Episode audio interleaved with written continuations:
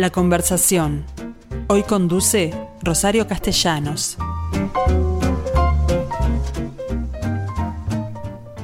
Bueno, muy buenos días a todos. Aquí estoy nuevamente con ustedes para tener, para tener esta conversación con una persona que seguramente no es novedad para ninguno de ustedes, porque algo sobre él ya habrán leído. Resulta que hace muy pocos días se le declaró el, libro anterior suyo, que se llamó El robo de la historia, obtuvo el libro de oro del año 2020 que otorga la Cámara Uruguaya del Libro. Y es el séptimo libro suyo que obtiene esta distinción. Primero fue el Encuentro de las Tres Marías en el 2009, luego Serás Mía o Nadie, que fue la historia de Delmira Agustini en el 2014, Carlota Ferreira, como su nombre lo indica, se refiere la mujer que Blanes, los dos Blanes tuvieron consigo en el 2018, Mejor Callar en el 2016 también, que fue, creo que fue el amor de entre, entre Julio Herrera y, bueno, ahora ya le preguntamos, si y, y La Reyes. El sentir de las violetas fue este, en el 2018, y doña Cándida Salavia, que es la mujer de Aparicio, que lo obtuvo en el 2019. Y luego el robo de la historia, que fue del año, libro de oro del año 2020, el número 7. Esto ya no es una novedad. Que, este hombre, que además es periodista, periodista de investigación, ustedes se dan cuenta que su escritura tiene mucho que ver con el periodismo de investigación, pero además ha hecho obras teatrales, por supuesto que recuerdo haber visto que tupé, que se refería a la al duelo entre Valle y Beltrán, en el cual perdió la vida Beltrán, y del cual era muy raro que los uruguayos supiéramos más allá de la anécdota en sí, porque las familias habían guardado silencio. Pero como le digo, no se quedó en eso. Cuando todo pase es el último libro que fue publicado este año, por lo menos a mí me llegó este año, por la editorial Planeta que es un cambio muy importante porque Planeta, que si bien pertenece al Penguin Random House, que era donde eh, editaba siempre Diego Fischer, en este caso se refiere a títulos internacionales. Es decir, ya prometen que Planeta lo va a reeditar en España, en Argentina y en Chile, pero fundamentalmente en España, porque se trata de la historia de tres uruguayos que al filo de lo que fue la última etapa de la República previo a, la, a lo que luego fue la Guerra Civil Española en 1930, está la intervención de tres uruguayos muy jóvenes que tuvieron, del cual sabemos nada, absolutamente, por lo menos yo. Digo, ¿cómo estás? Muy bien, Rosario, un gusto estar en comunicación contigo y con la audiencia. Bueno, generalmente te referís a personajes uruguayos de los cuales sabemos pocos o por lo menos tenemos una visión media distorsionada. Yo recuerdo que el primero que leí que fue el de Punta del Este, eh, al este de la este historia, que luego reeditaste para los 100 años de Punta del Este, que lo, escribiste con Pisani. Pero algunos que son biográficos, por supuesto China y Carlos Páez los, los entrevistaste en vida, pero otros los hiciste a partir de investigaciones, como el de Juana Ibarburu, que es, el de las Tres Marías, y bueno, y Delmira, el encuentro de las Tres Marías se llamaba, o Delmira, que serás mía o nadie, que algunos intentan establecer como un femicidio y tú, a partir de una autopsia histórica que le pediste a Diego Barro que hiciera, entendiste que se trataba de un suicidio eh, de, de, alguna de las formas que los, los, amantes habían convenido. No, no, no, no solo, no solo la autopsia que hizo el doctor Guido Barro, sí a mi pedido una autopsia histórica, sino a, a, documentos. A documentos, a dos documentos, uno de ellos fundamental, que, que lo tengo yo, que no está en ningún archivo, que llegó a mis manos, que es la última esquela que le escribe Delmira a Reyes. A, Enrique, claro, diciéndole, eh, invitándolo a morir juntos.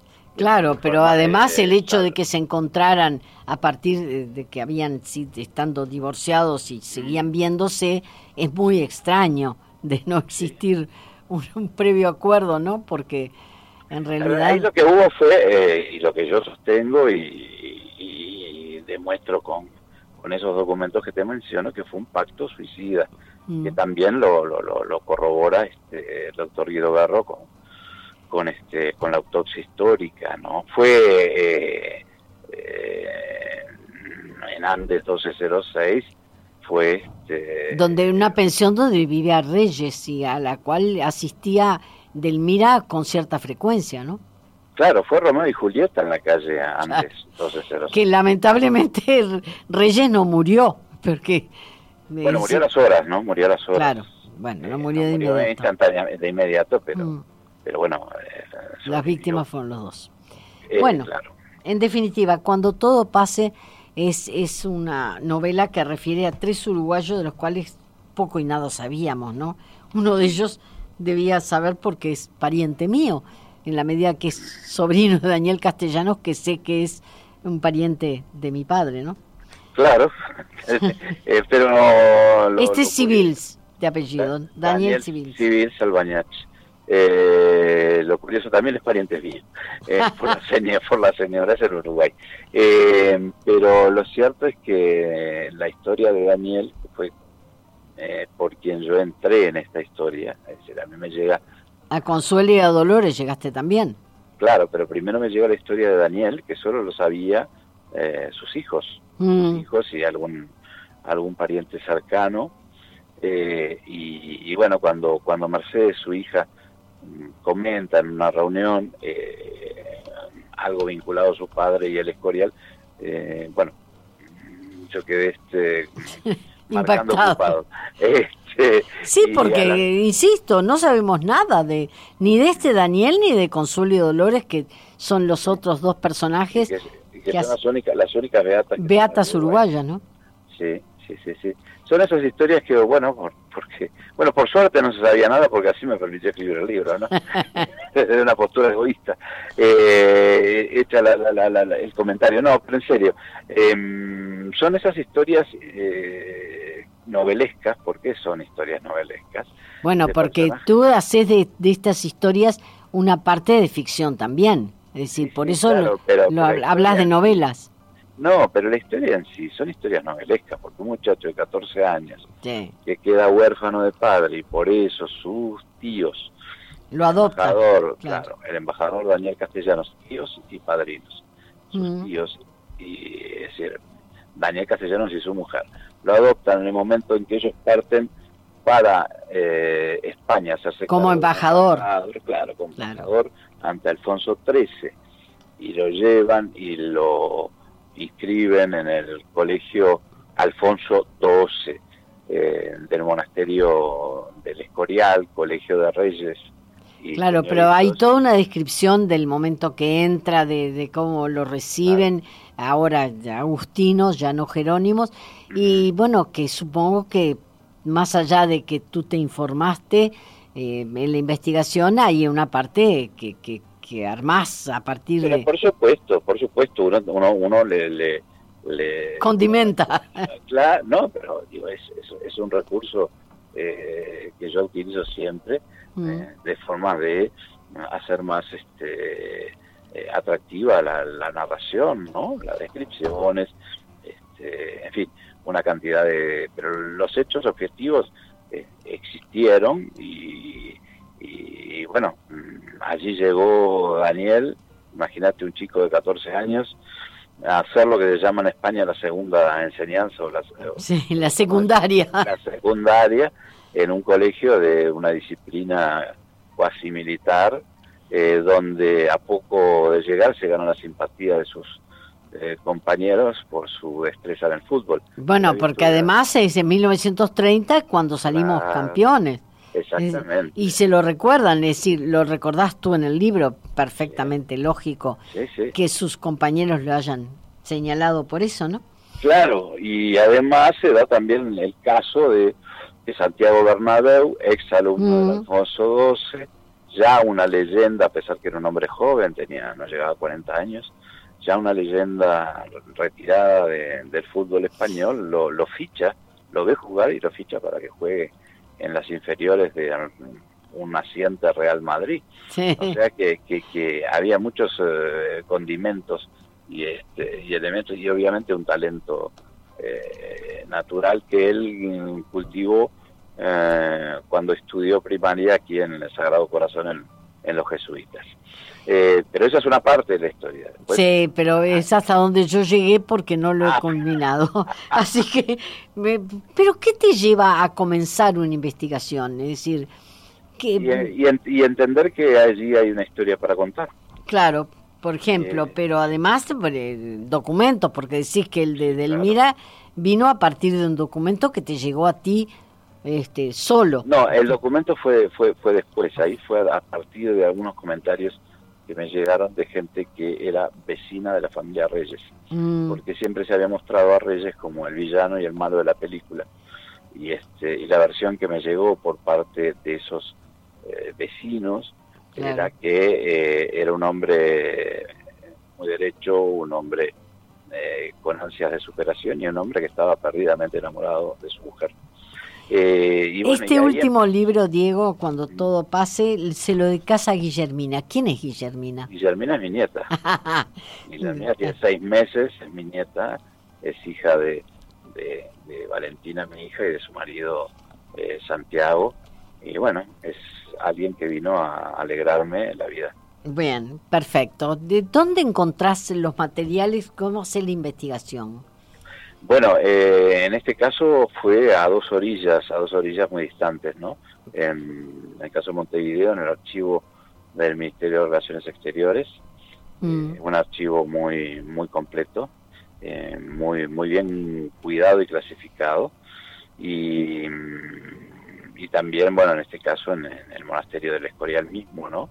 Y para eso, bueno, con las dificultades que hubo este año, yo tenía previsto un viaje a a Madrid en mayo y este y bueno no pudo ser por las razones obvias pero te dedicaste a escribir porque esto salió en noviembre en diciembre sí, sí en diciembre sí me dediqué a escribir y también conté con la colaboración de, una colega y muy amiga Suri Fuentes mm.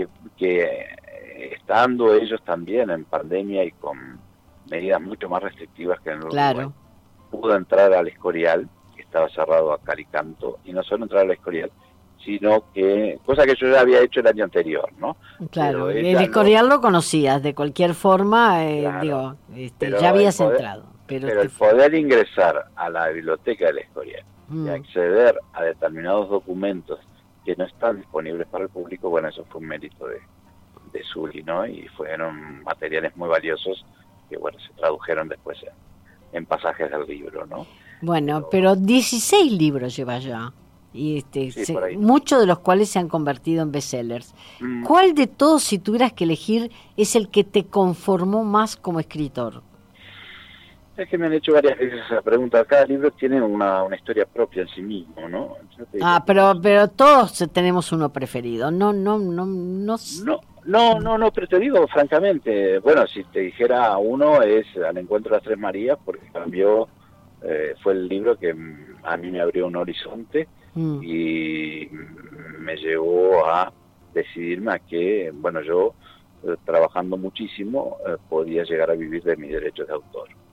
Pero, pero también que Tupé es un libro que me llegó muchísimo. Y este y, bueno... Así todo, cada dos años sacas un libro, así que la investigación eh, por difícil que sea, te lleva un año entero y no, no más. Sí, sí, es, es, un tema. Lo que pasa es que no es que uno, yo ahora me ponga a investigar para el próximo libro. Eh, sí, quizás lo haga a tiempo completo, pero cuando yo voy haciendo acopio de materiales, mm. eh, por ejemplo, cuando estaba investigando para China, fue que encontré material de Elvira Reyes Claro. Elvira. El eterno amor que nunca se concretó en un casamiento. El, eterno amor, 50 años noviando como vivían hoy los muchachos.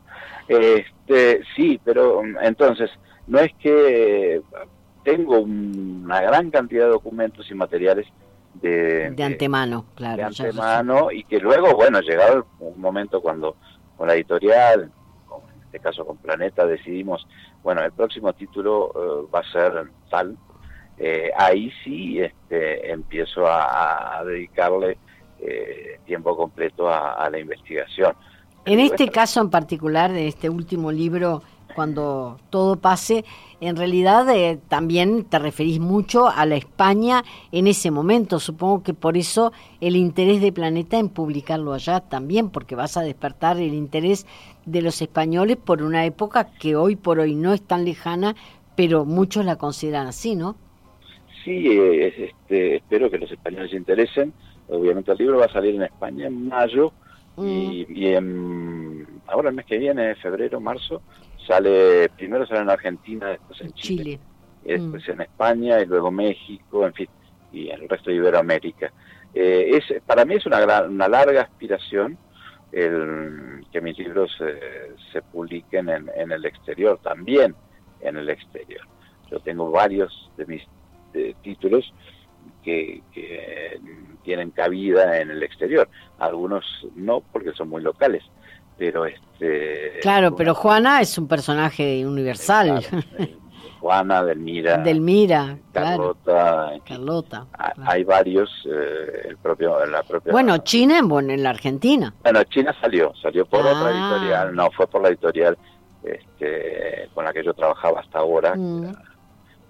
China salió eh, después de esfuerzos muy grandes, eh, porque bueno, es una larga historia, pero cuando yo presenté el libro a dos editoriales en Argentina, fíjate vos, este, en el día, en el día me, me, pasaron una propuesta, eh, bueno, finalmente me quedé con una que es el Ateneo, que es una librería divina, de gran claro, y este y una cadena de librerías este muy importante en toda la Argentina. Pero me refiero a que eh, a veces este eh, por falta de, información o de interés este, menospreciamos eh, trabajo y el libro fue en su momento también un suceso editorial en Argentina, ¿no? Este, pudo haberlo sido mayor, ¿no? Pero bueno, este, claro, claro, claro, porque salió a, prácticamente cuando China ya había muerto. Claro, bueno, pero eso también puede haber sido jugado a favor de, pero en definitiva todo se logra con una buena eh, comunicación con, la, con los lectores, ¿no? Bueno, pero Tú, tú decís que fuiste lector antes que escritor y en muchos casos te referís a la responsabilidad de tu mamá, profesora de, literatura, en esto que hoy, en lo que hoy te has convertido, ¿no? Eh, sí, a la formación que, tuvimos todos en mi casa, ¿no? Eh, sí, mi madre fue una profesora de, era profesora de, de idioma español y literatura, muy exigente, pero era el ambiente que, había en mi casa, una casa que había libros, algo muy común en Uruguay, por lo menos hace unos años. No, determinados círculos.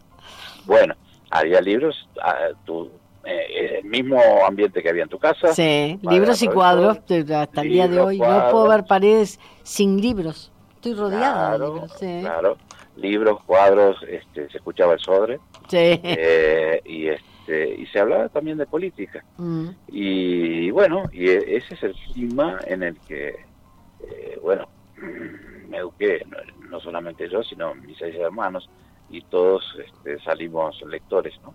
Eh, era otro Uruguay también. Pero bueno, este tiene también sus cosas muy positivas, ¿no?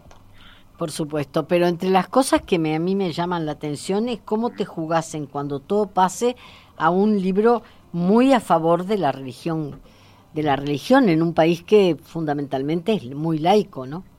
Eh, y bueno, pero si vos te pones a, pensar, este, no es un país laico, es un país laicista, ¿no? Sí. Y es que, anticlerical. anticlerical, no con la furia, gracias a Dios, felizmente, y habla muy bien de la civilidad de los uruguayos. Eh, no con la furia de los republicanos españoles. Exacto, ¿no? Claro. Eh, que salían a asesinar y quemar conventos, asesinar sacerdotes y frailes y mm. monjas. Monjas, violar monjas. Violar monjas, este, eh, que es una, una atrocidad, bueno, absolutamente incalificable, eh, pero no me preocupa porque también yo a Juana la mostré en, en su totalidad como persona y Juana era una mujer profundamente religiosa, católica. Claro, pero fue la, mostraste como una víctima de un hijo que era un canalla, ¿no? No solo del hijo, pero... Y, de un marido también, pero ella, ante todo, ante todo, siempre acompañaba este, esos estados depresivos y, bueno, esas situaciones tan terribles que, que vivió, eh, quizás las pudo sobrellevar gracias a su fe. Mm. Eh, es decir, la historia uruguaya eh, muestra a personajes y personajes muy importantes eh, parcialmente, ¿no? Porque la propia Delmira era una mujer venida de una familia católica. claro, pero las biografías y, y nadie dice que, que, fue que, fue una mujer católica. Si tú vas al archivo general, al archivo literario, eh, perdón, al archivo literario de, de la Biblioteca Nacional, vas a encontrar una cantidad de misales y de rosarios de Delmira. Bueno, eh, creo que en la Biblioteca Nacional se guardan muchas cosas de eso. Sí, por eso, digo, en la Biblioteca Nacional el archivo literario. Claro. Y aquí vas a encontrar, entonces, este, como que hemos tenido siempre una visión excluyente, las personas, bueno, eh, por razones políticas, obviamente, o porque políticamente no era correcto decir que, que se, da, se abrazaba determinada religión. Bueno, pero no, no tenés miedo tampoco en asegurar que lo de Delmira fue prácticamente un suicidio, cuando hoy por hoy este, lo correcto es decir que fue la primera víctima de un feminicidio, ¿no? Bueno, eso sí, eso ha, pasado a la historia de esa manera, pero Rosario, si yo tengo los documentos y las pruebas de que eso no sucedió, sería una omisión de mi parte no, no mostrarlo y demostrarlo. ¿Y has tenido consecuencias de eso? ¿Has sufrido? nada. Ninguna. No, para nada, para nada. Tuve en su momento con que tupé, pero eh, que también hay un tema de... bueno, el tupé es un tema político, ni que hablar. También, también de iglesia, ¿no? Porque eh, Elena, la, la viuda de, de Beltrán, bueno, este, dedicó toda su vida a rezar para perdonar a Valle, ¿no? Mm. Eh, y bueno, y, y, lo logró. Este, pero pero no, porque digo, cuando uno, hace un trabajo con ciencia, no, no escribe un panfleto, lo que uno hace es una investigación, de esa investigación surgen determinados datos eh, que no vas a encontrar en ningún libro de historia, yo tampoco soy historiador, soy periodista, mm. y siempre lo digo, y, es, y, por qué obviarlos, si son eh, documentos, son datos de la realidad. Bien, de cualquier forma, tú haces hincapié en que hay un aspecto de tus libros que son ficción, novelado. Sí, sí, sí. no los datos concretos, no los datos... No, no, no, no, no. Y a veces este, esa ficción lo que hace es surcir... Este, sería muy aburrido, Rosario, es una, una, cosa, este, si uno lo quisiera fuera una exposición de documentos.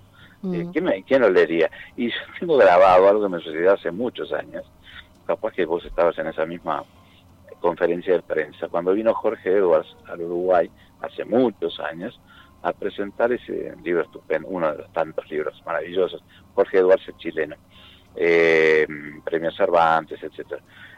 Eh, creo que se llamaba El fin de la historia. No, yo no estaba, desde ya te digo. Bueno, no, digo, capaz que estabas, te digo. Eh. eh él vino a presentar ese libro de una conferencia de prensa y habíamos un montón de periodistas. Yo estaba trabajando en ese momento en Radio Sarandí, en el programa en vivo y en directo, y bueno, fui a hacer la cobertura. Y recuerdo que alguien le preguntó a Edwards por qué escribía novela histórica y no escribía eh, historia, eh, la historia tal cual eh, los textos de historia lo muestran. Y Jorge Edwards, que me parece que, que algo sabe y que alguna autoridad tiene, contestó, si yo escribiera la historia tal cual dicen los documentos o tal cual eh, se acostumbra, sería muy aburrido y no me leería nadie. Mm. Entonces, este, que, que, yo lo diga, que yo diga eso mm, puede tener muy poca importancia o muy poco interés. Bueno, pero, de cualquier forma, eh, tú reivindicas el hecho de que, de que es historia lo que haces. Yo lo que reivindico es que a la, la, la, claro, a hechos históricos yo le, los los eh, los ato con, pinceladas de novela para hacerlo más atractivo, sí. Pero el tema es que en esta última, por lo pronto, tuviste que meterte en la realidad de España en 1930 porque no hay, más allá de que hay mucha historia, mucha novela, ficción, se basa en un estudio de, la, de una realidad tal cual la vivieron los españoles en ese momento. Claro, pero ahí, fíjate, ahí yo tuve como fuente de inspiración a dos historiadores ingleses que mm. leí sus obras, que son maravillosos. Los historiadores ingleses, bien sabes tú, que son los mejores eh, autores de libros sobre la guerra civil española, ¿no? Sí, eh, sí sin duda. Este, además con una con un rigor, con una y, lo que más me sorprende es la calidad de, la pluma, ¿no? De, claro. de, la forma de escribir para alguien que escribe en otro idioma. Mm. Y pero los documentos son eh, muchísimos los documentos que hay. Bueno, eso se se ve en el, en el libro, ¿no? Mm. Este, y esos documentos yo los obtuve o en el Escorial o en la, en la Cancillería, en el archivo de la Cancillería. Los partes, los informes de, de Daniel Castellanos, este, eh, claro, yo creo que él no se imaginaba cuando fue a, ese destino que iba a tener que bailar eh, todo lo que tuvo que bailar, ¿no? Claro, porque le tocó la peor época de España. Claro, y después en Inglaterra, ¿no?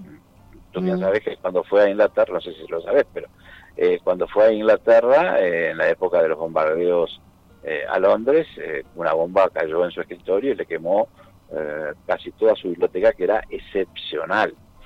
Castellanos era un hombre cultísimo.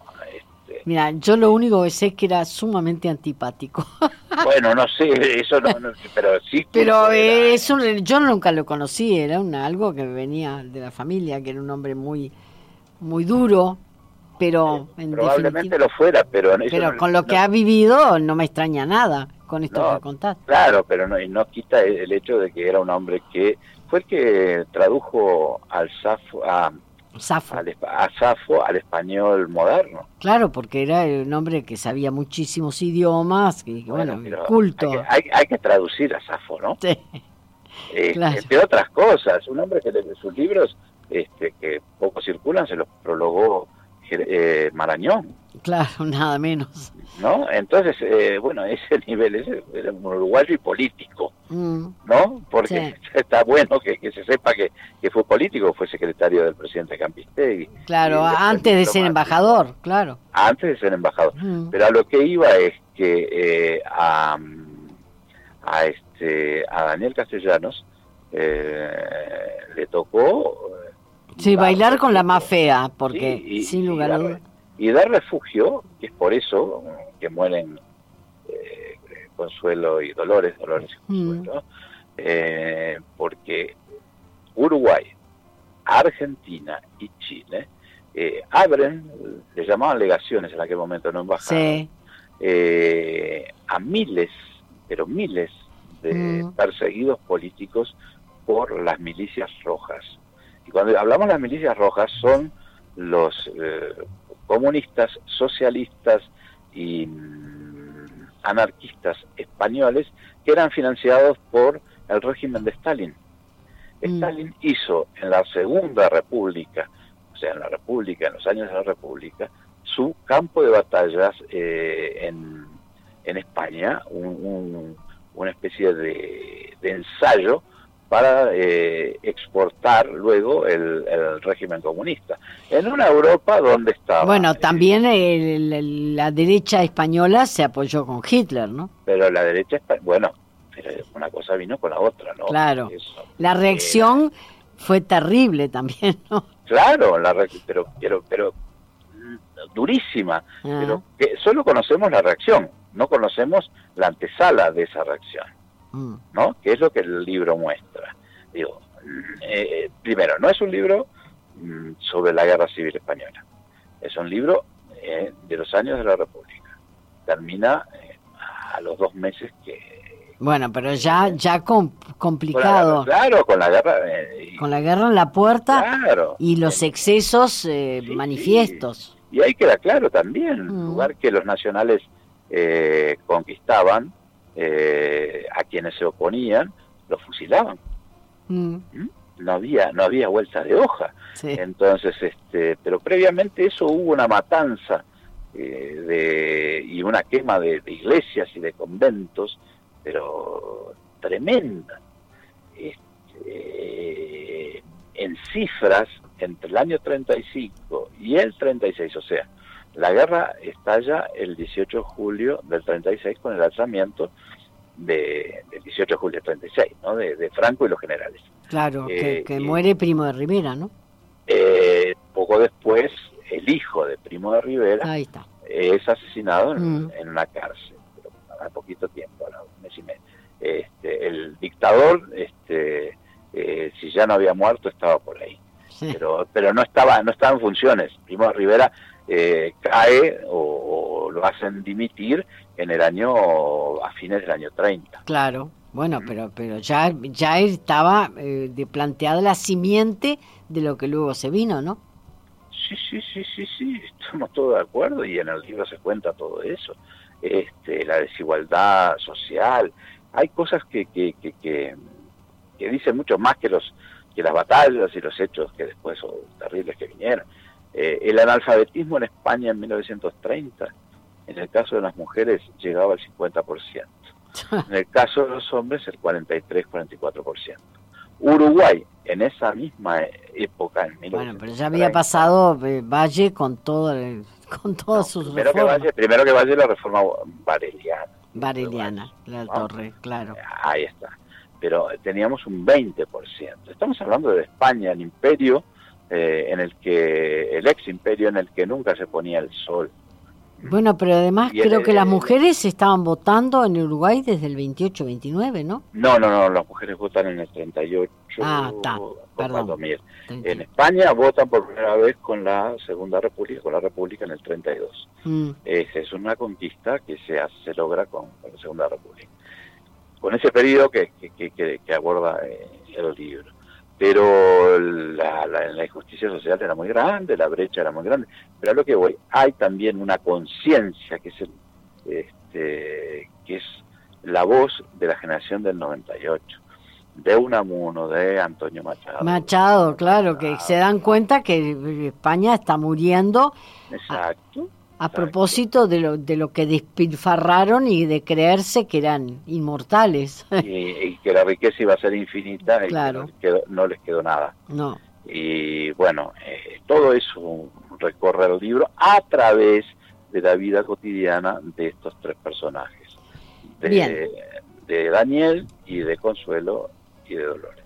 Muy bien, esperemos entonces, eh, supongo que que después de la publicación en España puede llegar a un, a un octavo premio este de, libro de oro o no? ¿Tenés alguna expectativa? No sé, no sé, que si vienen, bienvenido sea, porque es el, premio de la gente. Ah, es, los libros más leídos los que se, se premian. Claro, claro, es un premio, un premio que la gente paga por dártelo. Claro. ¿Eh?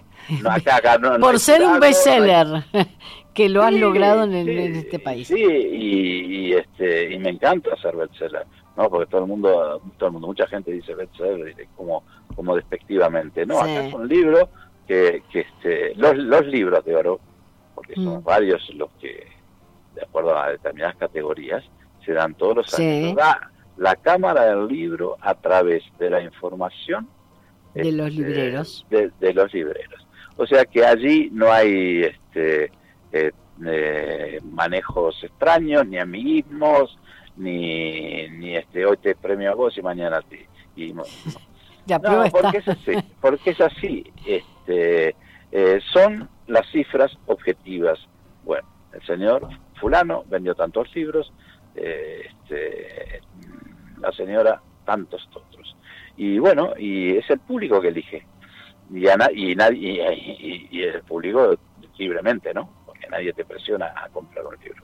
Bien, muchas muchas gracias. Entonces, felicitaciones una vez más, Diego. Este, ya te digo, leído casi todos y este este último lo llevo por la mitad. Espero poder terminarlo, este, pero creí que llegaba al día de hoy y no, me quedé por la mitad. Bueno, a veces pasa, a veces pasa, después me comentas este, ¿Qué te pareció? Muy bien, muchísimas gracias. Felicitaciones una vez más. Bueno, gracias Rosario, un fuerte abrazo.